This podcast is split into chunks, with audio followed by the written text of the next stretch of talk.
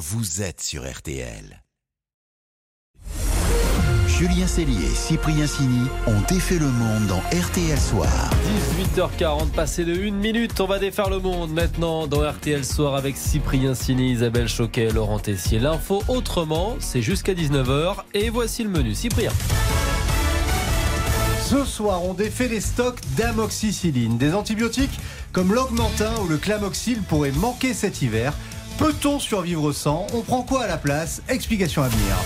Au menu également, le baiser de Marc Lavoine qui ne passe pas, un pingouin qui se balade à Nice et notre marin Maxime Sorel tout proche de la ligne d'arrivée de la route du Rhum.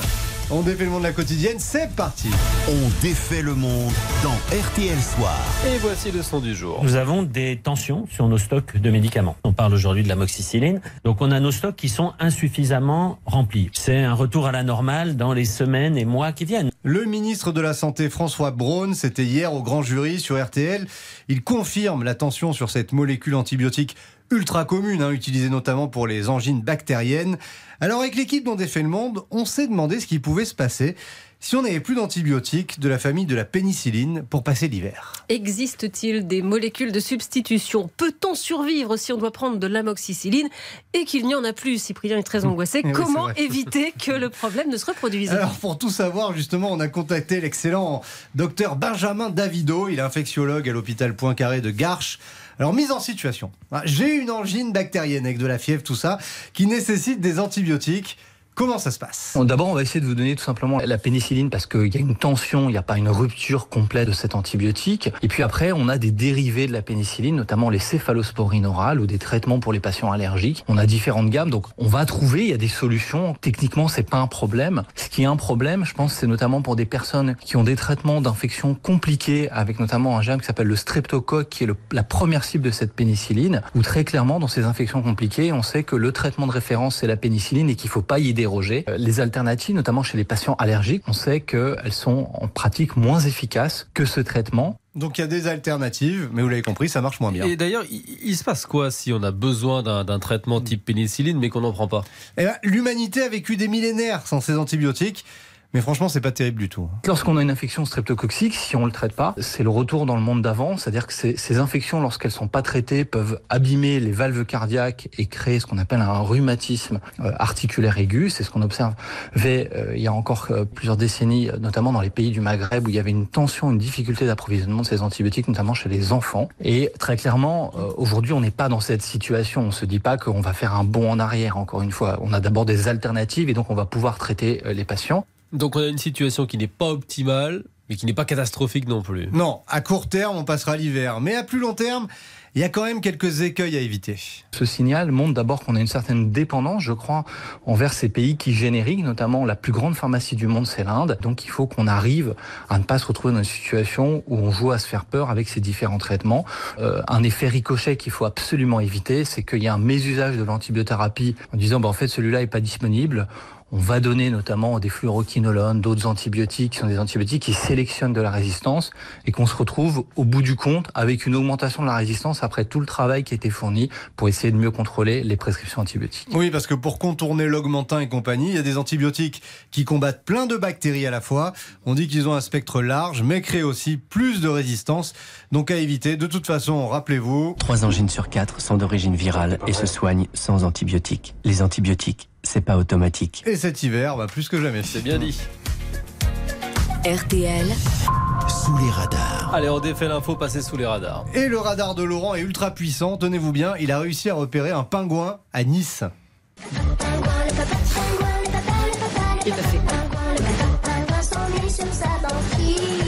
Ça s'ennuie tellement qu'un pingouin a décidé de venir se balader tranquillement dans le port de Nice, tout près des quais.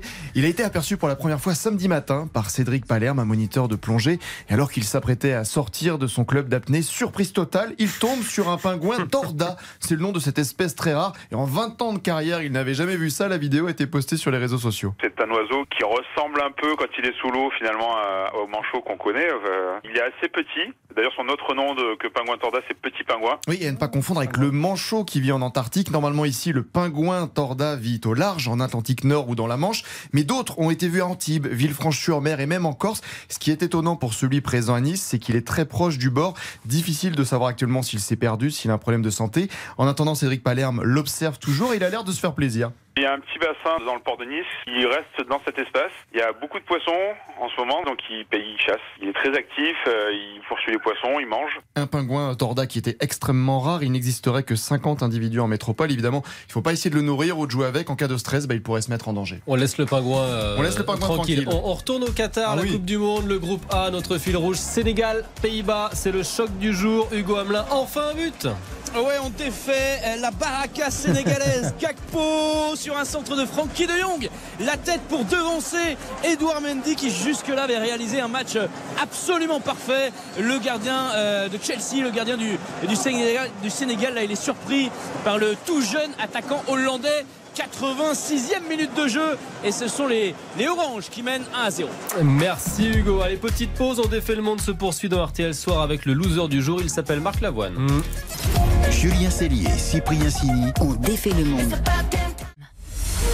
Julien Cellier, Cyprien Sini ont défait le monde dans RTL Soir. On défait toujours le monde dans RTL Soir à 18h49 minutes et on défait même le loser du jour. Un grand perdant. Pourtant, c'est un chanteur qu'on adore, enfin surtout Laurent. Mais son attitude samedi soir continue de faire causer Isabelle. hein. Oui, dérapage incontrôlé de Marc Lavoine avec sortie de route et crash contre le mur des réseaux sociaux. C'était donc samedi soir pendant la Starac sur TF1.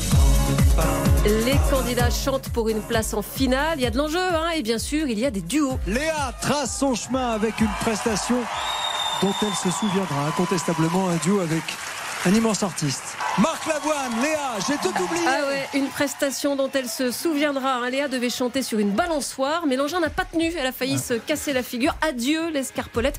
Alors avant de chanter, Marc Lavoine s'approche d'elle et là, Attention, dans le cou, embrassez-vous. Bisou dans le cou. Bon, ce n'est pas un big bisou, il ne s'attarde pas, mais quand même, un bisou sans crier gare. À la fin de la chanson, le baise-main, longuement, et puis un petit compliment. Vous étiez très joli à la répétition sur la balançoire.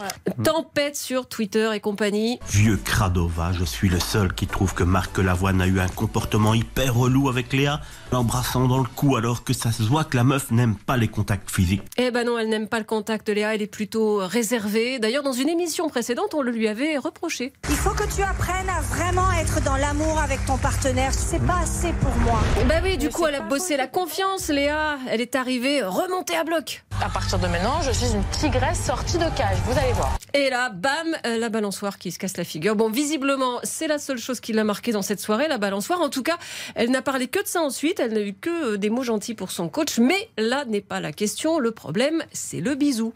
Le cou est aussi l'une des zones érogènes. C'est pourquoi les baisers dans le cou ont une signification surtout érotique. Ah oui, quand même. En plus, cette histoire, faut bien dire, ça évoque certains souvenirs. Il y avait euh, parfois des petits bisous dans le cou, parfois des petits compliments. Ce comportement aujourd'hui n'est plus accepté par les jeunes générations. Eh oui, la défense de PPDA accusée d'agression sexuelle et de viol. Un très gros problème.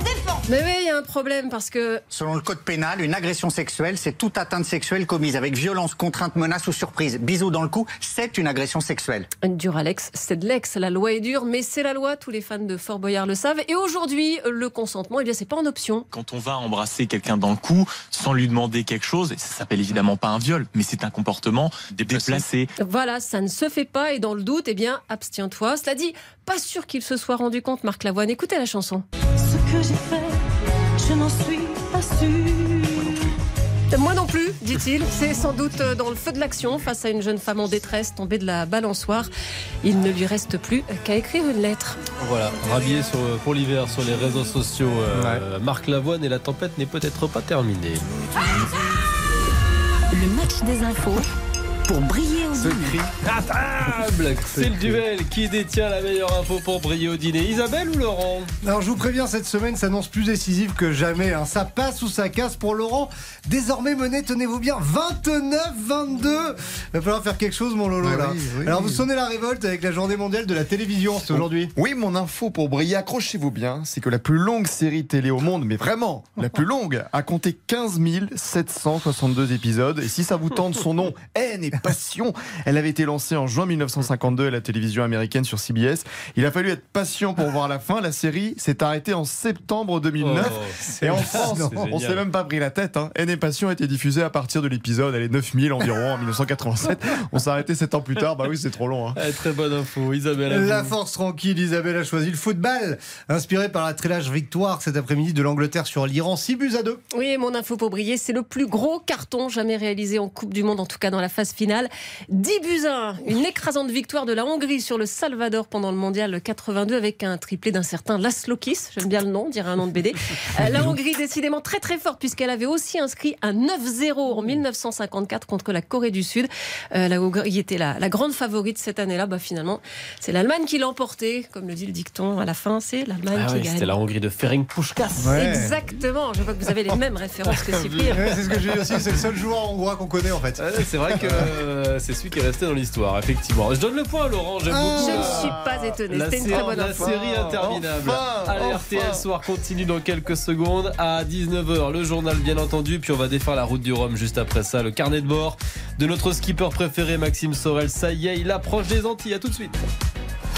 On défait le monde. Julien Cellier, Cyprien Signé.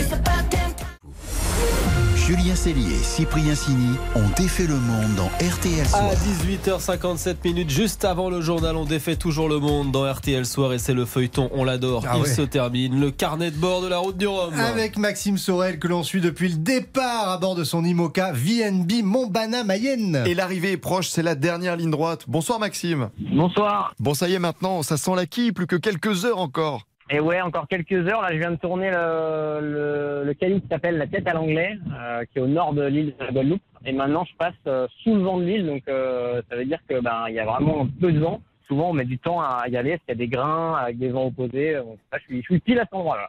Techniquement, euh, t'es cinquième et tu vises la cinquième place, ça peut encore bouger ou pas? Ouais, non, non, non, là, c'est la cinquième place parce que euh, les quatre premiers sont arrivés. Euh, J'étais septième encore euh, hier après-midi et, euh, et du coup là j'ai grillé de place donc euh, plutôt cool. Euh, L'objectif était d'aller au bout et bah, là je vais je vais je vais peut-être flirter avec le top 5 donc euh, à fond là-dessus. Et au niveau des conditions, c'est comment là? Parce que nous, on est dans le froid hivernal euh, en France. Toi, t'es quoi? T'es en maillot, il y a du vent, il fait chaud, il fait froid, c'est comment? Alors là je suis en, en boxer. Et euh, torse nu, euh, il fait une chaleur à crever. C'est des bateaux qui sont très enfermés, c'est intenable. Et pour la première fois je suis à l'extérieur quand je vous parle. Tu dois trouver le temps long quand même. Ouais, ouais, le temps est long, ouais.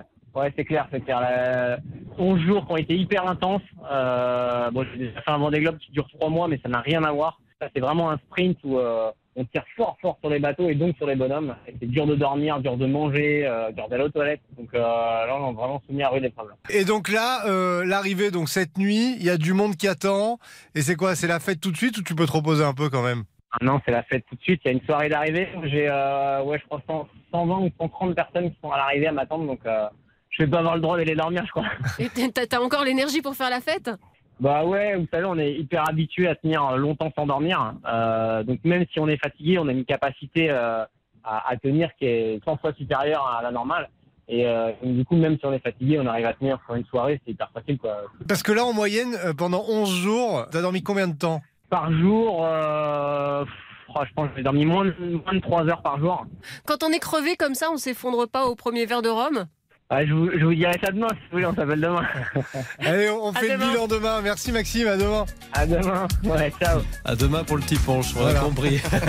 Sur la plage avec un punch. Allez, autre sport, on retourne au Qatar, Pays-Bas-Sénégal, ça s'achève sur le gong, un deuxième but. Exactement au stade Al-Toumami, euh, le double arrêt du goal du Sénégal qui n'aura pas suffi, le double arrêt euh, de Edouard Mendy sur une première frappe de euh, Memphis Depay, c'est Klassen, le joueur de l'Ajax d'Amsterdam qui va propulser le ballon euh, dans les filets, freiné encore une fois par le gardien, mais ça fait 2 à 0 pour les Hollandais qui sont euh, grassement payés puisque le Sénégal avait réalisé un match très sérieux, très abouti. Ça craque finalement sur la fin pour, pour les Africains, ça va se terminer dans quelques secondes désormais. Merci Hugo Hamelin à Doha pour RTL, c'est terminé 2-0 pour les Pays-Bas face au Sénégal.